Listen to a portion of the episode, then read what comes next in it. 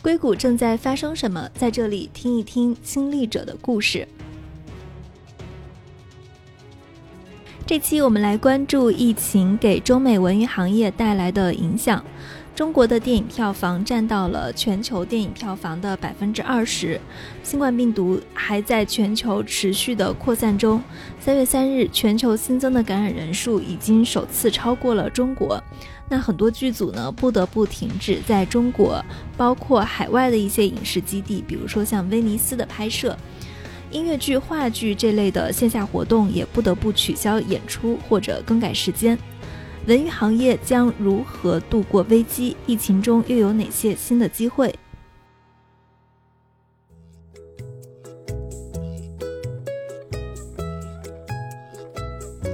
欢迎收听硅谷幺零幺，我是主持人红军。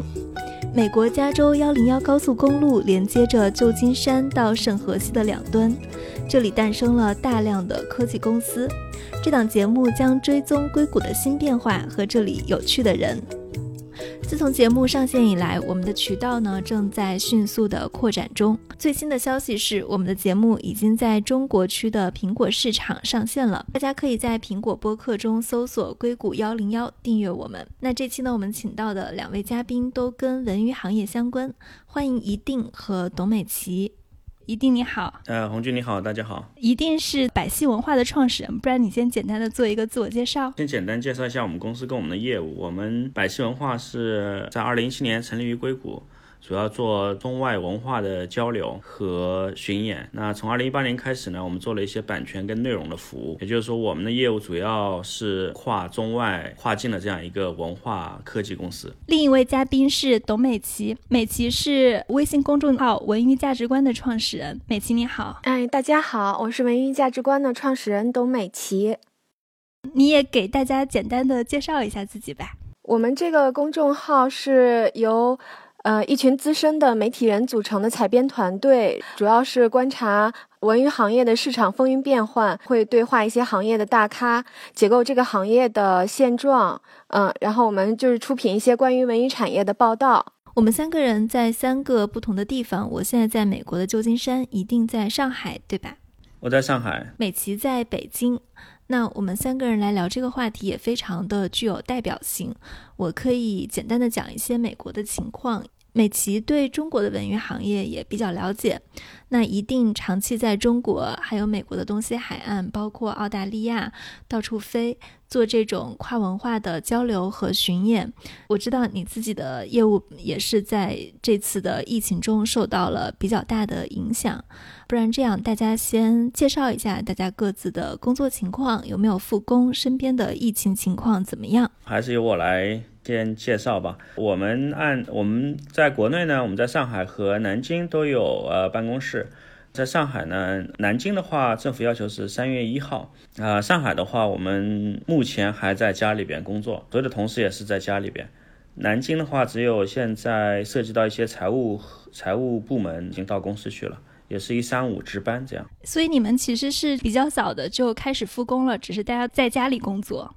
呃，我们的业务其实从年前到现在没停过，就是因为说这个活动被取消了，我们有很多善后的工作，整个跨年都在忙。美琪那边呢？我这边是我们已经复工了，可能是因为我们是以文字和视频的这些内容创作为主吧，所以我们的员工都是在家就可以产出的。所以，我们公司的运营从疫情开始到现在，并没有受很大的影响。这样，对于疫情，因为我在北京，就是没有太强烈的感受，因为那个小区的封闭管理就是目前很到位嘛。再加上我们都比较懂科学的防护，所以就目前的生活，大家已经逐步正在恢复正常的这样一个过程中了。你们现在还是大家各自在自己的家办公，处在一个。有一点像隔离期的状态中，只是在家办公。是的，呃。但是我们的财务和比如说要去做合同的这样的同事，他们已经开始复工了，但也不是全天候的都在工作。我这边的情况是这样的，我现在在旧金山到圣荷西的一个中间城市，叫做 San Mateo。现在呃，美国这边呃，今天我看这个 CDC，也就是美国的疾病管制跟预防中心的数据，美国的确诊案例是一百零二例。加州说起来比较较大。我所在的区域今日出现了一例未知感染源的病例。美国的情况是从上周开始出现了一些恐慌情绪的，呃，这个时间点大概是在旧金山宣布进入紧急状态的那一天。我自己有去那个当地的 Costco 超市，有一些华人会出现一些囤货的情况，然后大家也在互相讨论说减少出去吃饭。但是我现在还是没有看到什么学校在宣布停课的，除非这个学校有感染的情况。所以呢，如果学校没有宣布的话，现在硅谷的大公司基本上还没有什么样的跟进，就是大家还在正常的上班。然后我在办公室里也没有怎么看见人戴口罩，超市只有一些少数的华人在戴口罩。我知道这是在这次疫情中，我们今天要聊的是对文娱行业的影响嘛？一定你是做这种跨境的话剧演出的，你现在的公司应该是受影响比较严重的吧？对，其实我们从年前的一月二十三号，其实正式收到活动取消的通知吧。就是各大演出团队，因为国家一方面是由中国主动提出来很多大型的院团，它不能够到海外去了，因为这个疫情在国内已经开始了。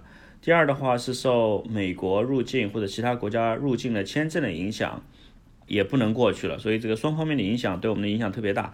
从一月二十三号正式开始，我们大概有三路大的活动。一百多人，一百多人和三十几个人的这样三路演出的话被取消了。那我相信可能要延续到，呃三月底吧，取决于两个方面。一方面是说中国疫情可能会转好，中国允许这些大的团队出去。第二的话是说，但是受到了入境国的这个签证的影响，可能也会有一些影响。啊所以跨年这段时间一直在忙着取消场地啊，取消票务啊，一些那个合同的这个产生的一些纠纷的这商谈呢，是这样，都在忙这些事情。你们取消的是哪哪几个国家的活动哎？你刚刚提到取消了三场。呃，美国啊，主要是美国跟澳大利亚，美国取消了两路活动，东岸跟西岸，然后还有澳大利亚一路活动吧。总共加起来的人数大概在三百人次吧。涉及到的收入大概是两百万美金左右吧。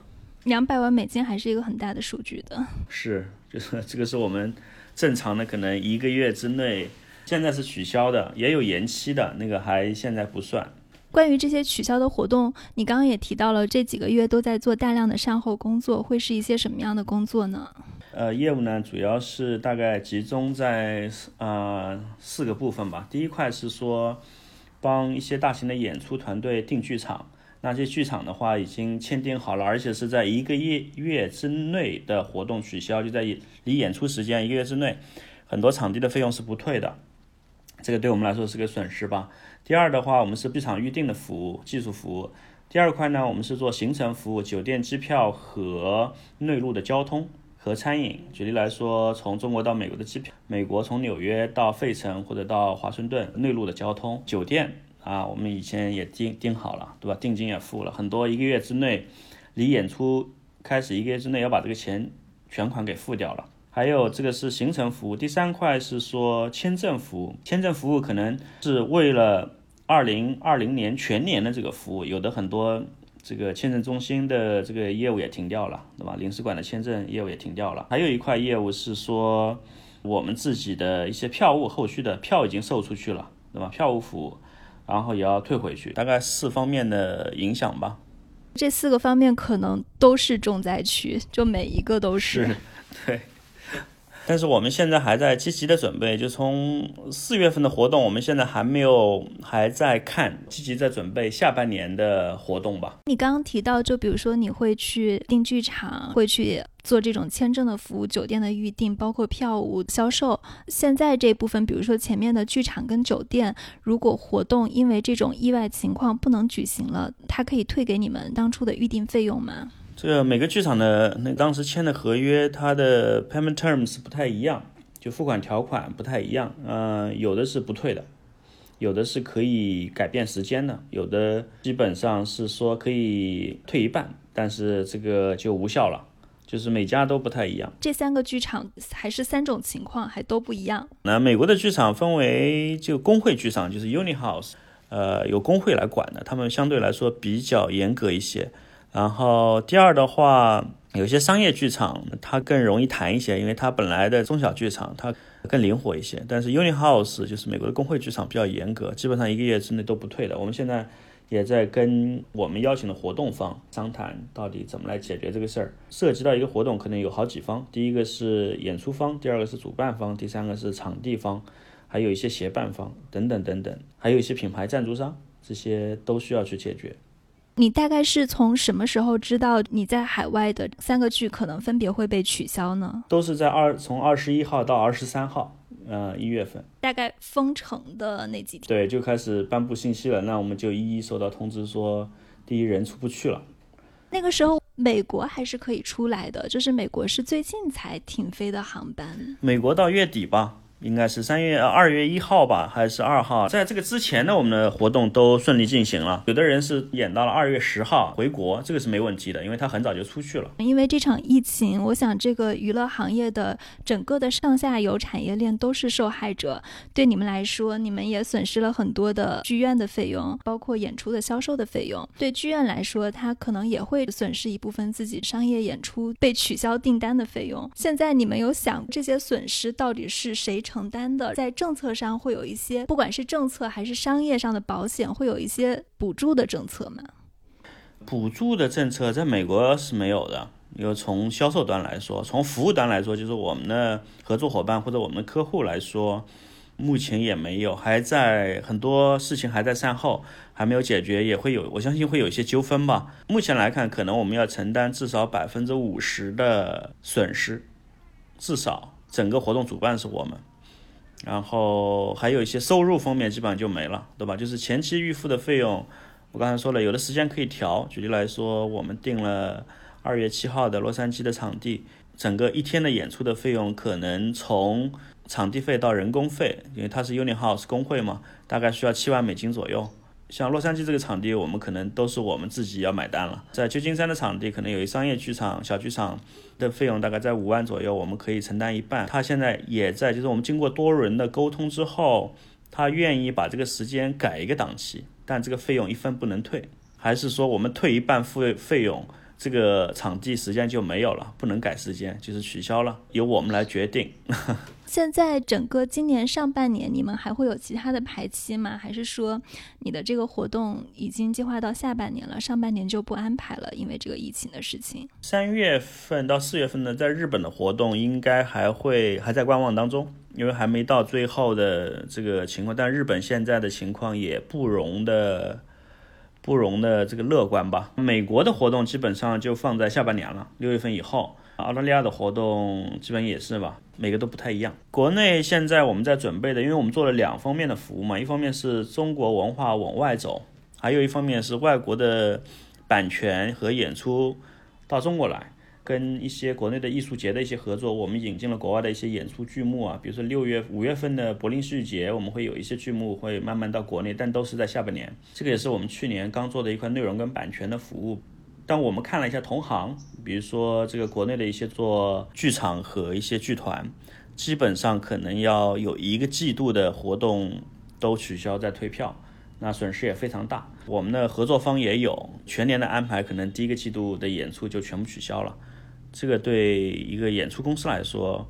或者像我们这样一个平台来说，其实损失还是非常大的。对我们国内来说呢，我们现在在做的就是下半年的事情了，上半年的就不考虑了。对你们来说，如果出现了这么大的空窗期，就比如说以前可能每个月都会有好几场的演出跟活动，那现在出现了这么大的空窗期，怎么去度过这个现金流危机？会裁员或者减薪吗？目前我们没有裁员，也没有减薪，然后大家都在家工作。只是把年前确定的大概十几个人，确定要入职的十几个人，现在暂缓入职了，就跟他们说了一下这个特殊情况，他们也表表示理解吧。那现在也在协商房租啊，会不会有减半或者减免的这个情况。刚才说的人员跟这个房租啊，还有税务这一块，南京全国应该是这样，就是小规模的纳税人好像是从百分之三减到百分之一的税，社保的话也有一些呃减免。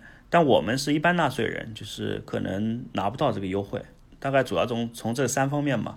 疫情爆发以来。对你来说，可能每一天都会面临各种各样的事情跟善后工作。最艰难的一天是什么时候？最艰难的一天就是二十三号收到两个通知说活动取消，两个大活动。前天吧，就是两家公司说没办法谈拢，需要去借助法律的途径来解决这个问题，但我们现在还在协商。这两家公司是你取消活动的两家公司，还是合作伙伴？合作伙伴吧。合作伙伴。合作伙伴。对，我们的目标是当时说我们可以承担一半的损失，呃，希望能把这些前期的活动快速的结束掉。这样的话，不然耽误我们下面的时间跟精力，对吧？我们可以更加 focus 在未来我们的这个业务上面。目前还没有能达成一致。所以你现在其实是不是算是每天都需要去做很多的决策？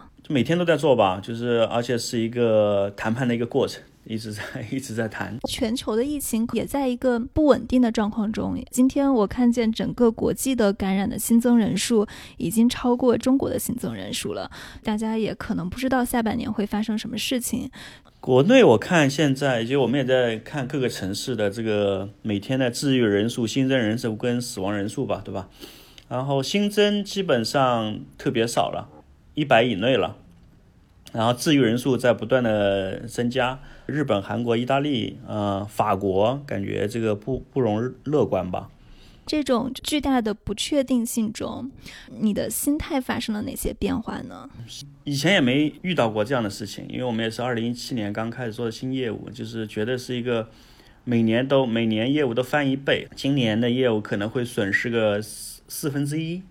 我们就希望能够在下半年做得更好吧，把这个前面几个月的损失给补回来。如果让你提前做的话，你会做哪些准备呢？呃，我们把现在比较重的线下业务变成线上，比如说我们现在也在观察，说我看很多这个戏剧教育的方向、线上培训的方向等等，我看他们做的还不错，所以我们也在看看线上的这个领域吧。所以也相当于会把公司的业务做一个调整跟转型。对这段时间的话，我们在全球呢，现在有全职跟兼职的编辑，从二十，我们也没闲着啊，就是除了解决问题之外，我们也想找出路嘛，就是从二十个编辑签到三十几个编辑，我们也做了几本电子的刊物，希望能够更多更多的全球的这个市场来进行版权跟内容的服务合作跟服务，看能不能多元，不光光是中美或者说中澳之间的主要几个大国家的交流。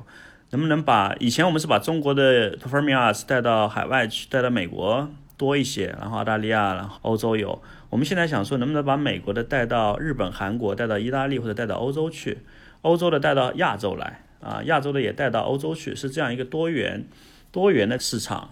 总结成两点，一个是更加多元化，一个是把线下向线上扩展。美琪，因为美琪也非常了解文娱这一类的，就你对百戏文化跟一定他们有什么样的问题吗？第一个问题想问你现在的资金链是怎么样的，然后第二个问题是想问，嗯，现在的政府给没给到一些优惠政策，帮到你们这些企业？刚才说了有三方面，我们可能会。呃，有的房租减免，我们现在没有看到。第二就是他的呃社保，那这个在这个月这几天，他们呃那个人事跟财务在办税务的话，因为我们是一般纳税人，现在没有任何优惠。现金流现在对我们来说没问题，虽然取消了几路活动，损失了大概超过两百万。本来是计划今年好好发力，多招一些人，但是现在这个计划稍微缓一缓，可能要到下半年嘛，或者三月份如果正常复工了。三月底啊，如果正常复工了，我们这些人仍然可以进来。对对，这个情况的话，在一月份一月二十一号、二十三号那个时候，我们刚刚被取消的时候，就那个几天，我们一直在呃财务啊、税务啊跟法务也在看看说这个问题到底怎么来解决，然后也核算拿出了一个方案。根据现在的情况，我们大概有六十个人吧。一年应该没问题吧？这个是，反正我们因为去年我们业务做的还不错，啊，我们希望今年能翻一翻的。现在可能目标需要更加努力了，这个目标。那还算是情况比较好的企业了。我其实有听到一些情况，今年虽然这个疫情发生了，但是对中国的企业来说，他们总体上还不算太难过，因为在政策上会有一些放水，包括在贷款上会有一些支持政策，投融资也会有一些放水，所以今年就中国企业开年的这个投融资状况还不错。你是打算就靠去年的自己的这个现金流撑，还是会？打算在未来也会去申请一些，不管是商业上的贷款，或者是在做一些融资之类的。对，这个都是我们在呃年前讨论的时候几个计划呃之中吧。第一个是融资，我们启动了新一轮的融资吧，大概是五百万，然后的 A 轮融资。第二的话就是你说商业贷款，商业贷款的话现在呃美金。我们已经接触了将近二十家的投资机构，就在这一段时间同时在进行。同时，商业贷款这一块呢，我们现在也有我们本来的企业银行有两家找我们，问我们需不需要，但是我们现在现在还没有，因为我们没有急着。去解决一些非常 critical 的问题吧。就是作为银行的贷款，作为杠杆，或者说，其实银行的成本是比较低的，但现在来说还没有拿他们呢，还没到这个时候吧。呃，我觉得接下来我们可以复盘一下这次疫情对中美文娱行业的影响。美琪，从你这边来看，因为你也采访了很多中国文娱行业的人，比如说在你看来影响比较大的是哪几个大块儿？就是首先就是像一定他们这样的线下的文娱行业吧。就肯定是遭受影响最严重的。我们可以看到一些上市的文娱企业里面，这些带院线的，或者说带线下这个剧组的影视剧团队的，像华谊兄弟呀、唐德呀、北京文化、光线呀，他们的这个业绩都会出现不同程度的亏损。包括会体现在股市的这个表现上，直接就会体现出来在这个股价上面了。这个是影视公司，对，嗯，电影电影公司，对他们有一些公司，它还是自己，像华谊，他自己也是有院线的，万达他们都是自己有院线的嘛，对他们的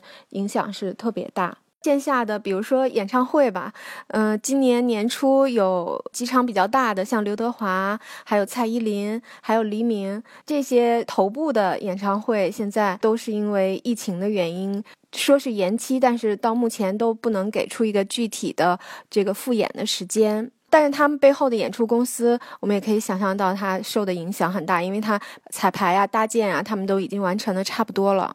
嗯，二月份我们看到，呃，高端的线下 KTV 品牌 K 歌之王，然后它宣布大规模的裁员，而且已经进入到清算阶段，就很不乐观的一个前景，就是它可能就是要关店了。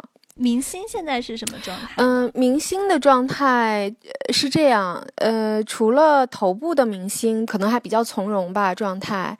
而我们采访也采访了一些经纪公司，发现因为线下的商业活动都终止了，代言活动啊，包括很多通告啊，都暂停了嘛，所以中部的明星现在是非常焦虑的，已经开始有。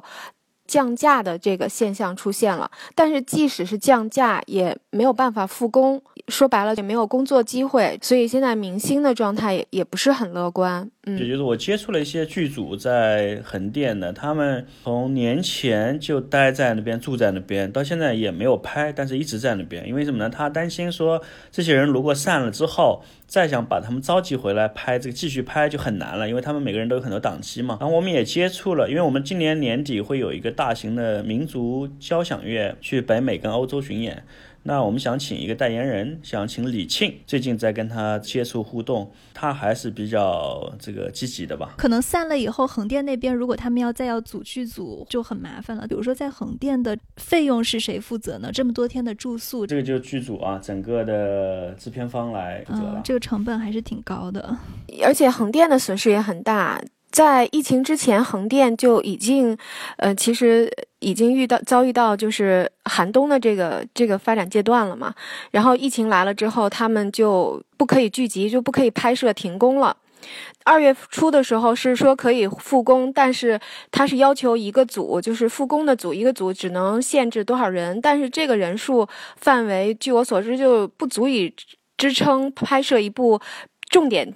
就是重点剧目吧，或者重点电影这种项目，所以到现在没有真正意义上的复工在横店。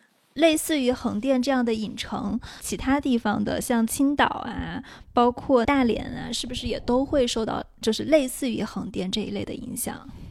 这个我反正我了解下来是说政策是一样的，就是刚才美琪在说说他每个剧组都有限制人数，然后如果呃不准超过这个人数，那很多这个人数限制是非常严格的，那基本上没法没法动，因为一个剧组这个一下子就几十个人很正常的。这个影响比较明显的，大家还能看到像万达影院这样的，因为院线最近都没有开嘛，可能也是受影响比较严重的。对这个，我我上次听了上海政府关于这个防疫的一个发布会，就是那个新闻发布，然后他们说上海去年有总共有三点九万场演出，按去年的这个比例，三点九万场。今年的话，目前来看取消了，估计四分之一吧。院线是这样，在上个月有一个指引，就是说院线复工指引，当时还上了微博的热搜，嗯，大家就对这个话题就展开了特别激烈的讨论，就是观众层面就是觉得绝对不能开电影院，因为电影院的环境太封闭了。但是我们从这个政策项能看到，管理方还是希望给院线一些信心嘛。嗯，就是院线现在的损失可以说是最惨的，他们是完全就是从一月份，如果我们从一月份算起哈，它就一直是零收入的状态。嗯，但是它的房租、水电、人工成本，它还是一直在付出的嘛。现在。整个的在线视频网站的表现如何？因为大家可能会有一个逻辑，就是说我在线下不能看了，那就会转移到线上看。那比如说像爱奇艺、优酷、腾讯视频这样头部的几家，美琪你了解的情况是如何？线上的表现肯定是非常好的，这个也是今年疫情，呃，这个特别坏的事儿里面的一个可能唯一的一个好事儿，就是大家意识到要把。重资产的线下一定要挪出一部分到线上的运营了。腾讯跟爱奇艺就这两个流媒体在疫情期间自制了一种创新的综艺形式，叫云综艺。呃，意思就是说明星呢在家参与直播类的这种综艺节目，它也是有主持人有调度，但是所有的人就比如说像咱们接受采访，都是在各自的家里面，离得非常远，在视频中出现这样。目前我们观察，就是这样的综艺，就是云综艺吧，质量还是不能和传统的综艺去媲美的，它还是比较粗糙的，因为它后期非常快，可能一两天就要剪完就要播出了。但是从这种尝试，我们可以看到，它以后这样的云综艺的形式一定会保留出、保留下来的，而且会不断的完善，会成为以后的一个常态。这是一个。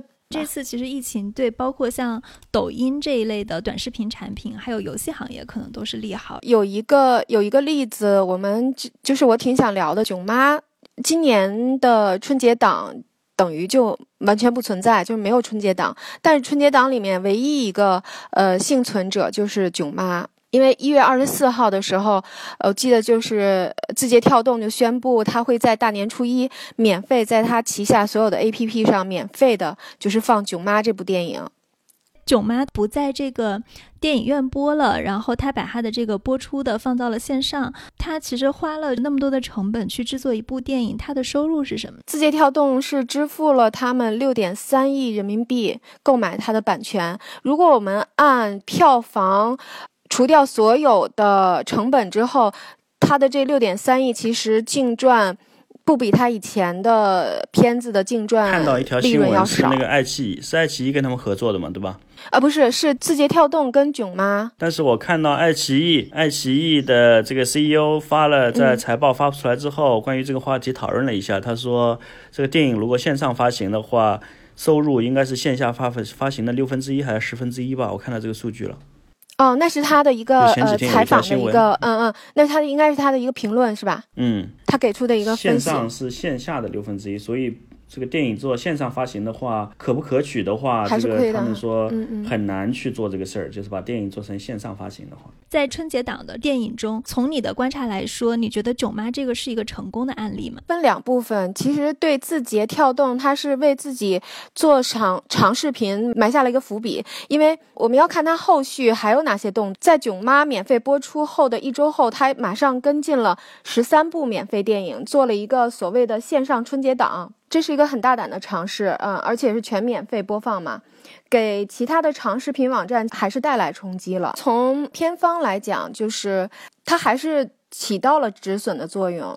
因为其他的电影，我们知道现在它都是延期，它都是撤档或者是或者是延期，但是具体什么时候还不知道。而且就我们看，下半年要从八月份以后，呃，也就是暑期档，甚至再往后推。但是有些电影它可能会有一些时效性，会有一些社会热点夹杂在里面，可能到时候观众就关注度就没有那么高了。其实，其实这个。这些电影呢，我我插一句，就是这些电影的前期的发行的这个成本、宣传的成本，它已经付出去了，但是它效应在递减。那等它过了半年或者一年再去做发行或者排片，那收益效益没那么好。美国的电影可能跟中国的电影也会有一些相似的情况。我这边看到的对好莱坞的影响，因为现在暂时像美国这边，它还没有剧组不让拍了这一类的。疫情怎么发展，它可能后续还会采取一些措施。整个中国的电影院关闭，对美国电影产业还是产生了很大的影响的，因为中国的票房占。到了全球收入的大概票房的百分之二十以上，在二零一九年的春节期间，中国的票房收入是有十五亿美元的。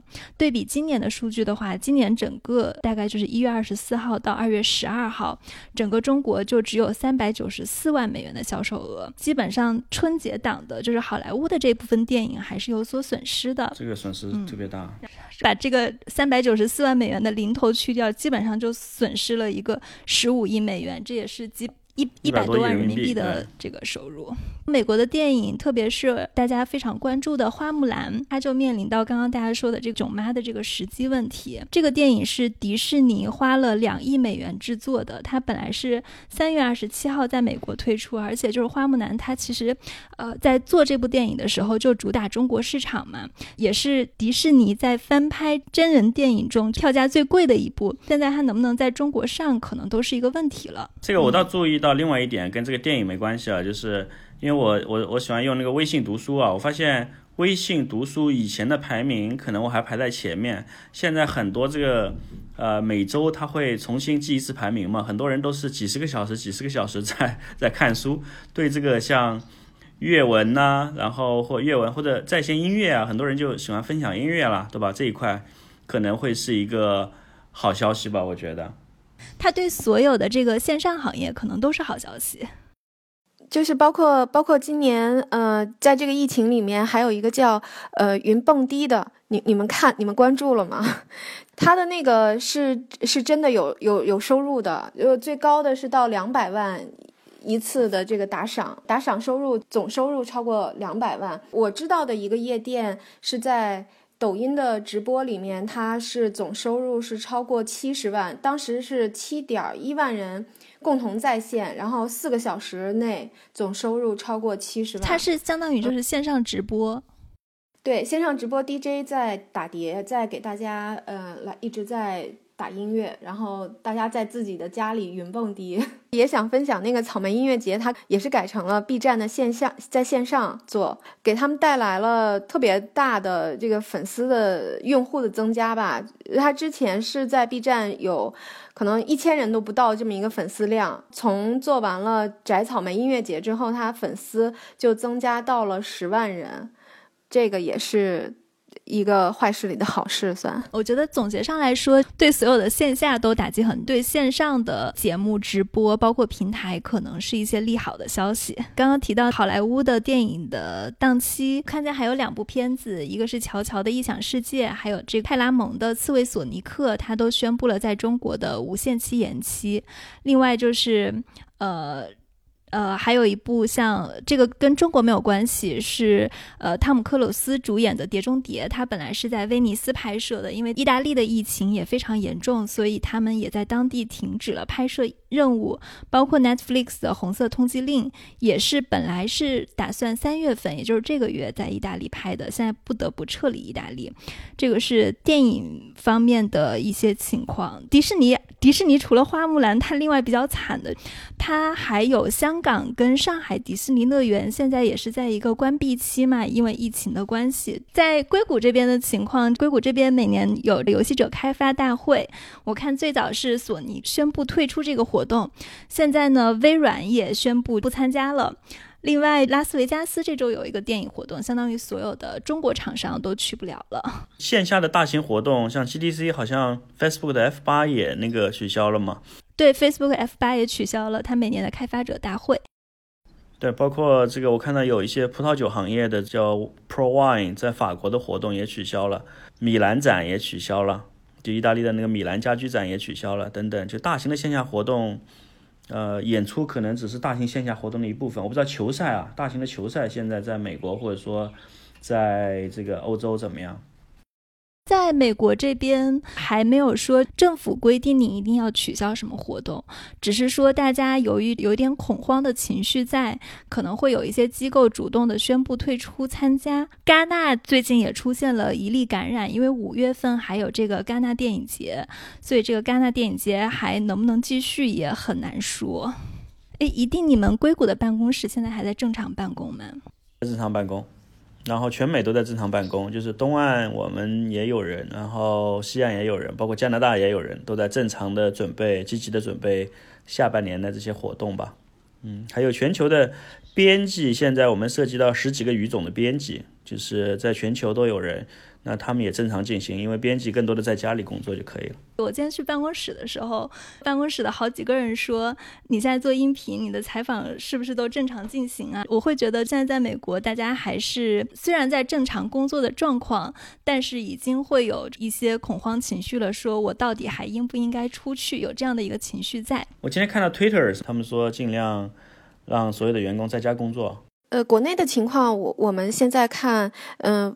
预预计一下，应该是在六月到八月就会，呃，文娱行业就会复苏了。只要大家能生存下来，我们所有的编辑，然后大家开会也都认为，之后的复苏期会有一个很大的反弹嘛，就是会有这种报复性的线下消费，对文娱行业会有很大的这种成本的弥补的作用。关键就是现在所有的人一定要生存下来是第一位。这个我觉得对那个国内来说，特别文娱行业，就是我们也在观察。其实相比日本、韩国跟美国、中国的线下的演出，特别是音乐剧啊 （musical），其实有点爆发式的增长。在去年，那在今年年初的十二月份，呃，去年年底的十二月份，在纽约有一个 APAP 的演艺行业的峰会。那国内有一些这个音乐剧的制作团体到那边开会，大家都非常乐观。那个时候因为没有任何的新闻、任何的消息说会有这个疫情，大家在一起活动之后，在一起聚会聊的时候都非常的开心，因为二零一九年做的确实很好，特别是 musical。现在看来，可能就是大家我们在聊天的时候，可能就会更加的悲观一些，也非常期待，就是下半年能够。美琪说的报复式的这个反弹，啊，我们现在还是希望各位能够稳住自己的现金流，生存下来。谢谢一定和美琪啊，谢谢红军。这就是我们今天的节目。如果你喜欢我们的节目，欢迎订阅。如果你有更多的建议和反馈，想要联系我们，可以通过文字介绍中的官方邮箱来给我们写邮件。感谢大家的收听。